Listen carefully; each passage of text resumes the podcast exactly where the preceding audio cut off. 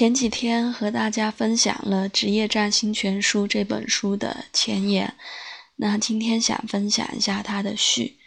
它的序的标题是“自我的召唤”，它有四个部分。第一部分是关于天职职业毕生的工作。第二部分是探讨了工作，我们从事的是什么，或我们是谁。第三部分是工作在俗世中，俗世中寻找意义。第四部分是工作、自信与身份认同。那在序里面呢，作者布莱恩·克拉克校长也是通过这四个部分阐述了工作和自我的一个关系。如果不读全书的话，我觉得读完这篇序也是很有收获的。那它的开始呢，就是他引用了一本儿童读物，好像是叫。现在我们六岁这一本儿童读物的一段话，它其实就是列举了一些我们日常生活中会遇到的工作的名字、工作的类型。他引用的这段话是这样的：焊锅匠、裁缝师、士兵、水手、富人、穷人、乞丐、小偷，又或者是一个牛仔。警察、狱卒、火车司机或海盗头子，或是农夫、动物园管理员，又或者是一个让人们陆续通过的马戏团人员。那接下来就是这个序的第一部分，讲天职职业毕生的工作。天职职业是一个多面向的词。因为它可以是指职业或专业的世俗层面，然而也同时暗示了我们天生注定或者受到召唤的精神层面。天职职业是一种典型超越种族、文化或性别，是人人皆有的概念。这种共同的向往就是我们的探索，找到我们天生该做的事。天职职业是精神的体现，能被满足及实现，充满创造力，并且以有意义的方式受到雇佣的冲动。它属于灵魂，一种渴望服务的深刻感受，跟随我们的热情，成为天生注定的样子，并过着有意义的生活。这是我们毕生事业、一生的工作，以及代表。我们如何为生活付出努力？那这一段话其实也是跟前言讲了很多关于职业和天职的问题，我觉得是一个总结，所以是比较精炼的一个部分。那接下来这篇序的第二个部分是作者想来谈一谈工作到底。工作和我自我的关系是什么？它的标题是这样的：工作，我们从事的是什么，或我们是谁？当我还是个孩子时，大人总是会问我，长大后要做什么？就像其他孩子一样，我有一个标准答案。我的童年是在军事基地中度过。四周都是安全栅栏与出入口。我总是对那个突然从军营的小警卫室走出来、升起栅栏，让我和父亲通过的人感兴趣。当栅栏升起后，我和父亲就会继续往前走，直达他工作的军事总部。因此，当我被问到这个问题时，我会自信满满的回答：“出入口管理员。”这个灵感是来自于出入口管理员的这个隐形人所拥有的魅力与权利，而这个天真回答的灵感是来自于我固有的职业模式吗？随着人生的进展，我感受到召唤而从事水星的工作。就像是一个引导与升降栅栏的人，以某种隐喻的方式，我与个案在某个过渡时空相遇，并试着为他们升起一些阻拦。因此，小时候的天真想象，就是召唤我们的意象及象征。当我在课堂上教导职业占星学时，我要求学生反思自己的童年。回想他们长大后想要做什么，透过生动的想象，我们重回童年的记忆，拾起印象，那些我们曾经想要做的事。小时候，我们比较可以不受文化、性别和家庭期望的限制，虽然大多数的人还是无法真正了解这些工作所必备的条件，而我们那些记忆也似乎都是幻想的。但是，作为隐喻，它们有力指出我们浓烈的渴望，我们最先想要成为什么人的印象，深埋在我们童年记忆中，就像是儿时童谣：医生、律师、士兵、水手、捕捉匠、裁缝师或一个制造烛台的职业，都是想象的，而不是字面上的意义。然而，它们就是原型。这些形象就在我们的星盘中。当我们有了具体形象之后，便可以专注在个人星盘上的符号，找出星盘上哪些相位呼应这些早期的职业形象。我们也可以想想，我们目前的职业是否以任何方式反映了这些早期的形象。这经常是富有启发性的练习。我想成为一个探险家，这是从一个太阳火星合相在第九宫，并且紧邻天顶天王星在上升的女性的回答。另外一位回答护士的女性，她的月亮在第十宫三分相第六宫的海王星。一位在星盘上有双子座星群木星在天顶的男士回答：老师。而一位天王星狮子座在上升，太阳、金星合相在天顶的女士，回忆起她曾经想成为一名演员。想要成为探险家的这位女士，她因为业务代表的工作而跑遍全世界。而拥有双子座星群的这位男士男子，有一个非常受欢迎的部落格。职业的印象是与生俱来的，经常透过早期记忆，当然更透过星盘中的形象而被理解。但了解职业的主要障碍之一，就是直接指出某种职业，误将某个内在形象或某个占星符号明确地指向某种职业，而没有进一步的探索与延伸。这同时更加解释了职业天职。只是我们身外之物，并且已经存在于社会上，等着我们去寻找印证的迷思，而不是在我们的生命历程中浮现。许多外在因素影响着我们的职业选择：家族信仰、教育、经济资源、心理上的安全感、父母的支持、老师、朋友和团体的鼓励。小时候引起我们兴趣的偶像崇拜经验，以及与世界接触的广泛程度，都与职业偏好产生一些关系。无论是否明显可见，职业选择的主要影响是来自于父母的期望。星盘提供了一种思考方式：父母为实现的生命施加在栽培孩子未来事业的深远影响。在整个第一次土星循环，也就是在我们接近三十岁之前，我们可能都承受极大的压力而被迫顺从。无论我们是否屈服或反抗，这都有助于创造事业。我们可能尚且缺乏勇气、资源或资金，可以建立自己的人生道路。然而，在此期间，我们可能会被某些有助于发展直至的课程。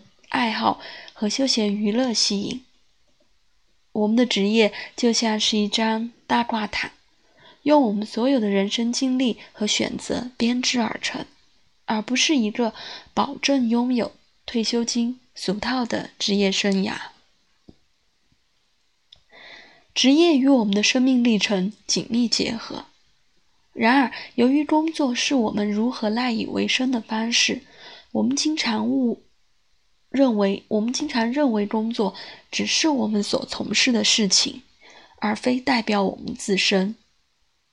由于某些行业附带着声誉与地位，我们可能渴望它，只是因为它的威望与安全性。并不一定是因为它的创造性与精神性。某些职涯提供了丰厚的金钱报酬，然而在第二次土星回循环的中期，也就是在我们四十多岁时，当更深层的职业冲动仍然得不到满足时，职业奖金显然也就无法令人满意。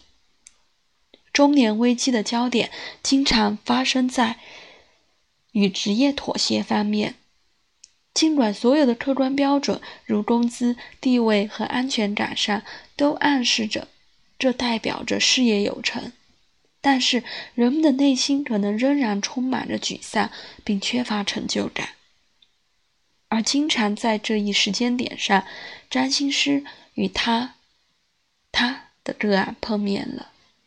他们选择占星学来协助反思自己的生命历程。占星分析有助于思考是什么召唤着个人。当星盘展开一个人的生命时，它并非详述某个字面上的职业，但它确实提供一些建议：哪一种工作特质与内涵可以帮助个人忠于自我召唤的个过程。我们的职业天职包含了嗜好、志工、活动和学习课程，因此并不总是以某种职业形式表现出来。职涯的问题往往是关于个性化和自我发展的某个更大问题而显现出来的症状，因此去倾听职业的根本问题是有帮助的。也就是我们是谁，而非我们从事的是什么。那关于这一部这一个部分，我也想分享一下关于作者说的要返回到我们童年，我们自己最初想要做什么，就是童年最初的印象。那我小时候，我不记得是多大了。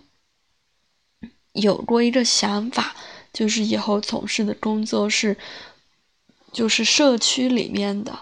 当然那会儿能想到这个概念，可能还是比较新的，嗯，但是不是现在的，但是可能周围人就以为是居委会啊、街道什么的。但是我内心里知道，不是，就是，嗯，是社区像公益类的那样的工作。那我不知道这个想法是怎么冒出来的。后面我学了占星才知道，可能是我的北焦点，北焦巨蟹在十一宫。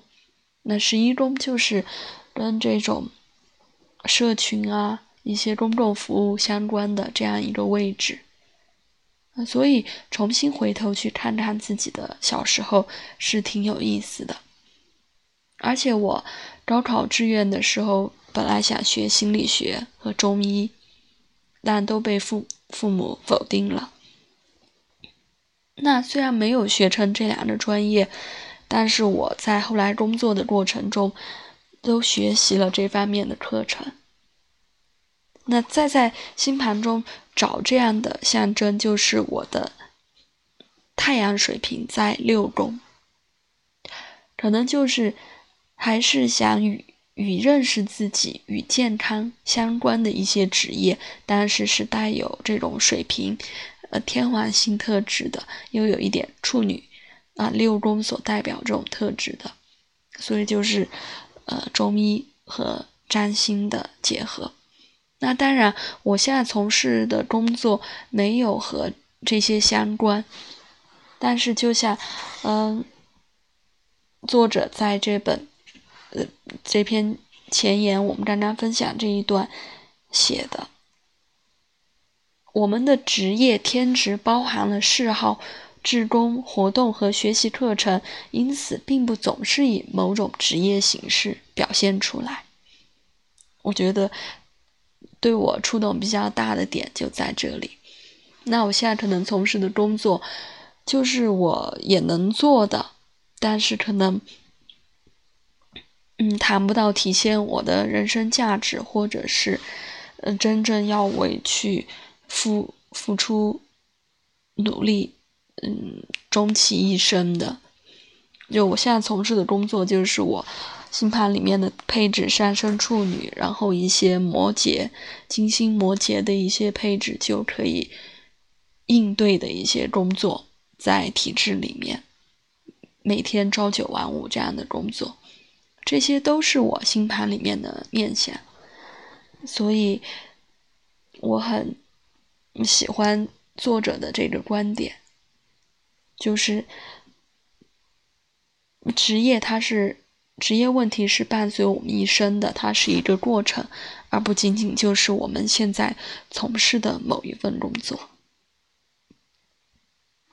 那接下来的第三部分，嗯，作者的标题是“工作在俗世中寻找意义”，这个也就总结了可能工作对于我们人生的一个意义吧。诗人纪伯伦在《诗集先知》中以感性的方式谈到工作：“你们工作，因而能跟上大地的步伐，紧随大地的灵魂。在工作时，你们仿若长笛，时间的呢喃穿透内心，化作音符。工作是爱的呈现。在繁忙的生活里，我们任由一再重复的无聊工作消磨殆尽。”很难体会到纪伯伦认为工作是灵魂行塑的诗意礼赞。在现代生活中，灵魂和工作似乎天壤之别。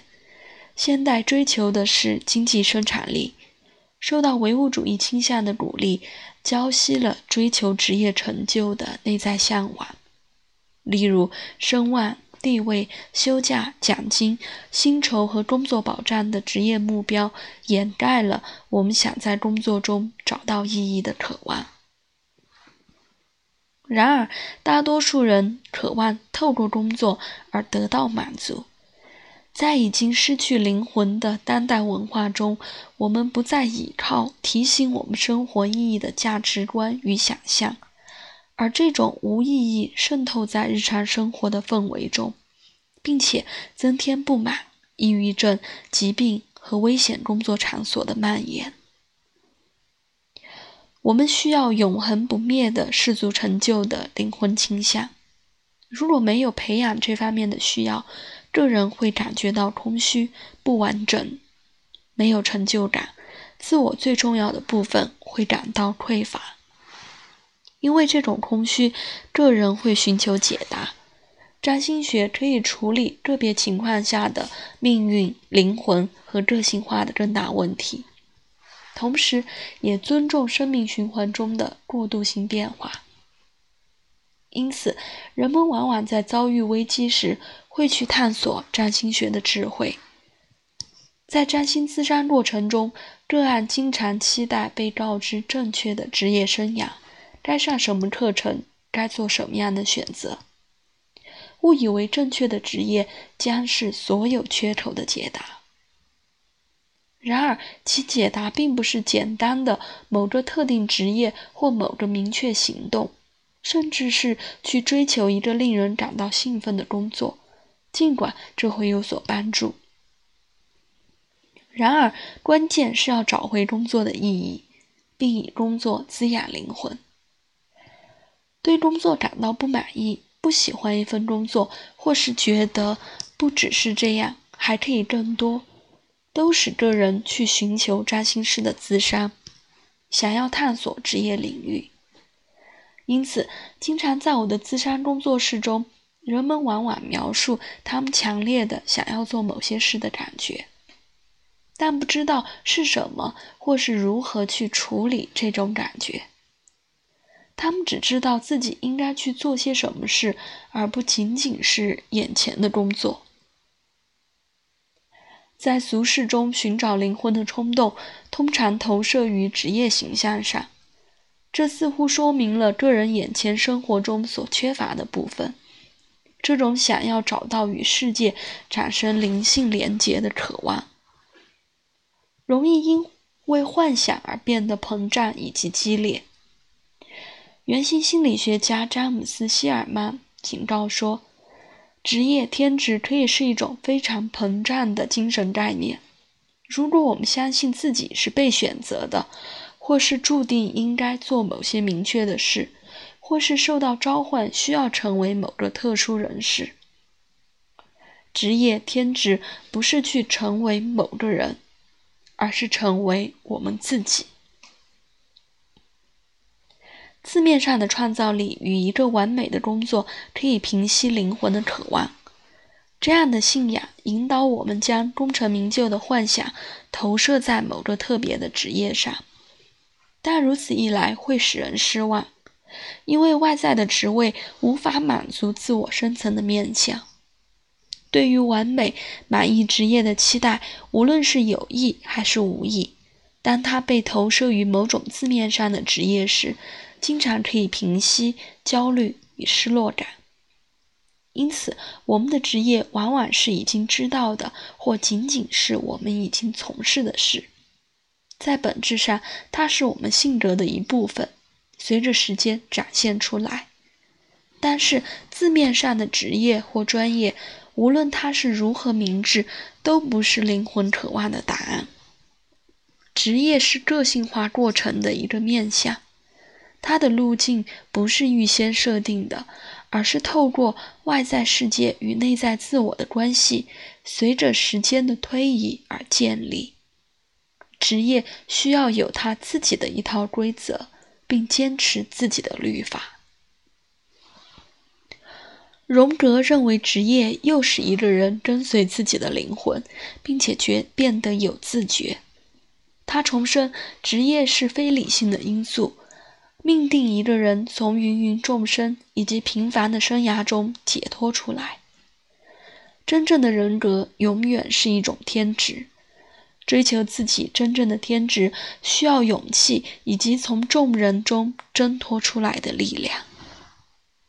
而这里的众人与我们长辈、父母和祖先认可众人皆走过的所谓社会性生涯有关。为了追随在真实路上召唤自我的声音，个人需要从他人之中独立出来。正如荣格提醒我们的，创意生活始终独立在传传统之外。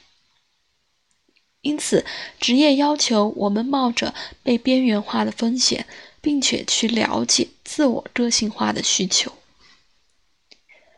职业并不伴随着工作内容、晋升机会或收入保障而来。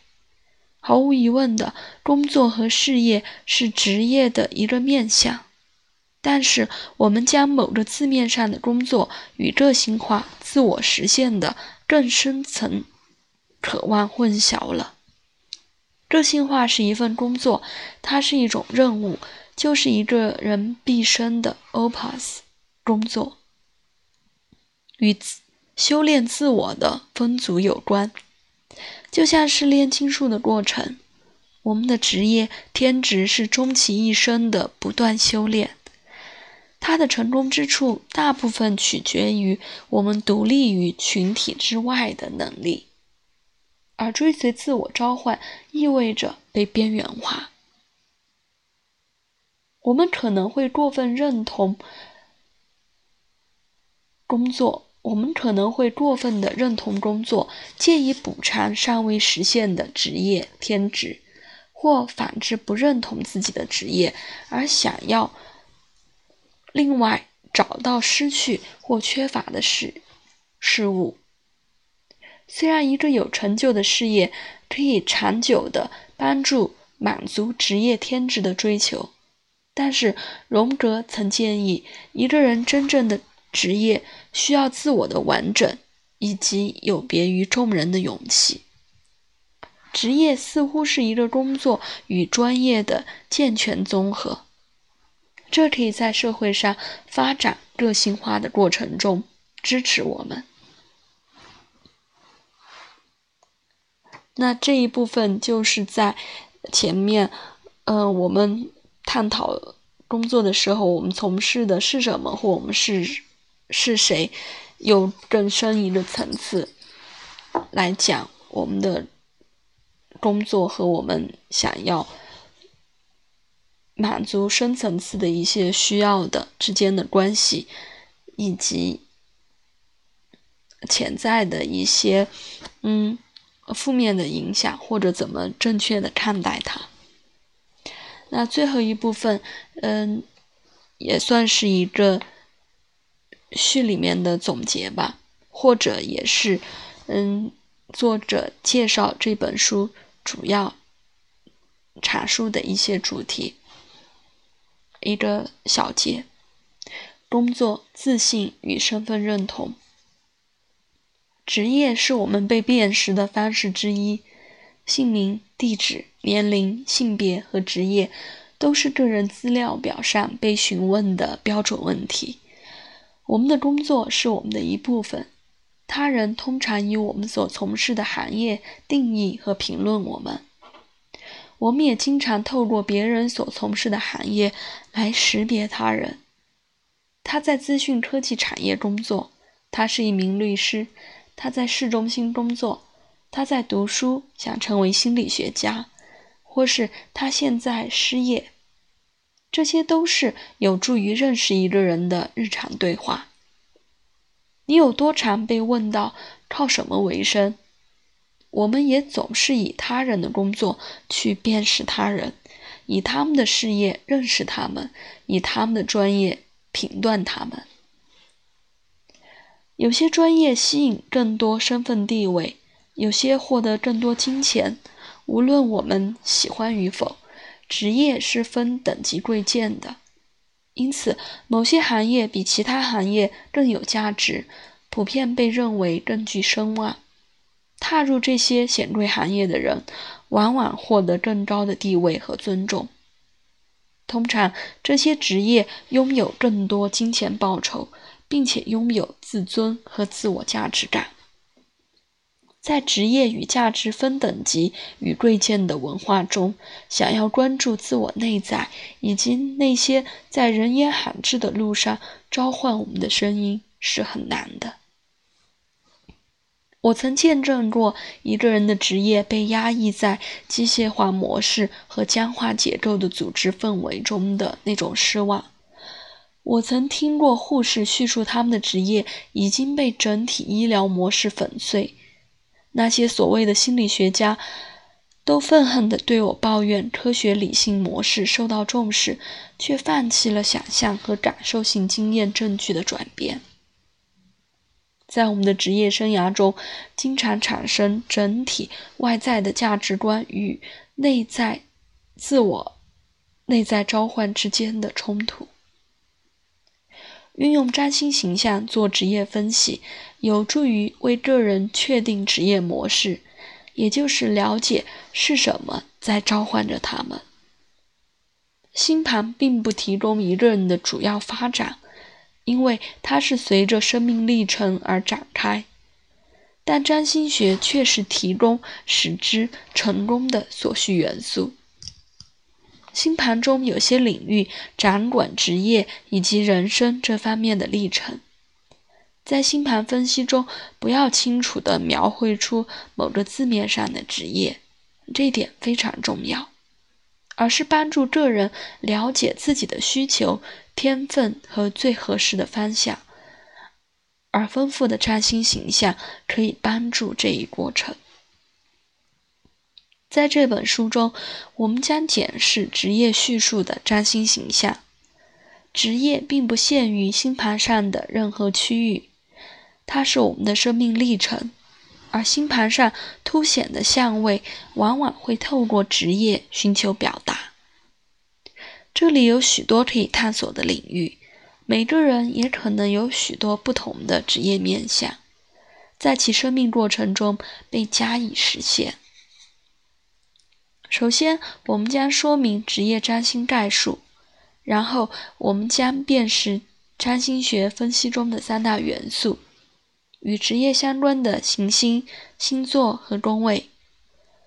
我们会更仔细地思考一些星盘上的职业因素，如太阳、月亮、月亮南北焦点、四个轴点，尤其是天顶与上升，以及第二宫。第六宫和第十宫，在职场生涯中，占星上的时间点可以提供一些讯息。因此，我们将从职场生涯变化和发展的角度去检视行星循环与行运。其中一部分，我们将检视进出职场的过渡行运。最后，我们会透过一些个案反思。我们会透过一些个案反思工作，也就是我们的毕生事业。在本书中也有许多占星配置的描述，例如行星所在的星座和宫位、宫守星座、月亮南北焦点的形相位、四个轴点以及及其守护行星等。这些都只能当成是引导以及反思占星学的可能性的缪斯，而不是一种明确的解释。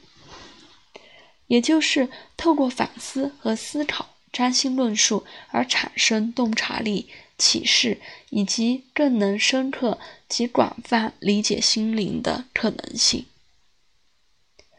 占星的形象并非都适合于文字语言。因为形象可能会被解读成固定与事实，而非保有其回味与启发性。当我们思考占星学上的可能性时，需要靠反思与想象力。那以上呢，就是我们分享的《职业占星全书》的序“自我的召唤”这一篇文字的内容。我觉得。读出来和自己在看的时候又不一样，又有很多更深的体会和之前看书的时候没有发现、没有重视到的一些点。所以，嗯，好的书、经典的书是值得反复来读的。那今天就到这里啦，谢谢，晚安。